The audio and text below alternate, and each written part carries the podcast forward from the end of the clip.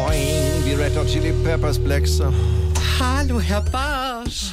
Kienzle, unser Dauerpraktikant. Hab befürchtet, dass du kommst. Was willst denn? Heute bin ich hier, um dein Piratenwissen zu testen. Mein Piratenwissen. Das klingt total spannend und so, aber es ist ja immer noch eine Radiosendung hier und da können wir nicht einfach Und unterbrechen. schon geht's los.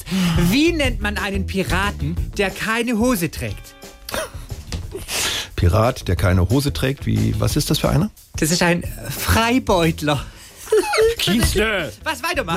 Nein. Okay. Ah. Was passiert, wenn ein Seeräuber das Zeitliche segnet?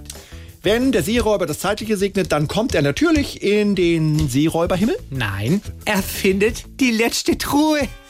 Die letzte Truhe findet er. Verstehst die du? Äh. letzte Truhe, ja, weil die immer Truhen wegtragen. und Genau. klauen. Gut, dass wir es geklärt haben, Kienzle. Kannst du vielleicht mal da hinten gucken, ob die Rollen an den Bürostühlen geölt werden müssen und die Tastatur sauber machen. von den ganzen Rechnern. Nein.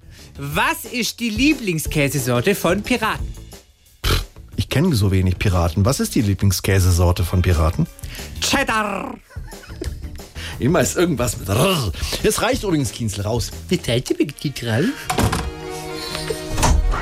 Was ist denn jetzt noch? Nur noch eine Frage. Warum haben Seeräuber nur sehr selten Familie? Warum haben die nur sehr selten Familie? Weil sie nicht so gut zwischen beruflich und Pirat trennen können. Raus! Ist ja gut.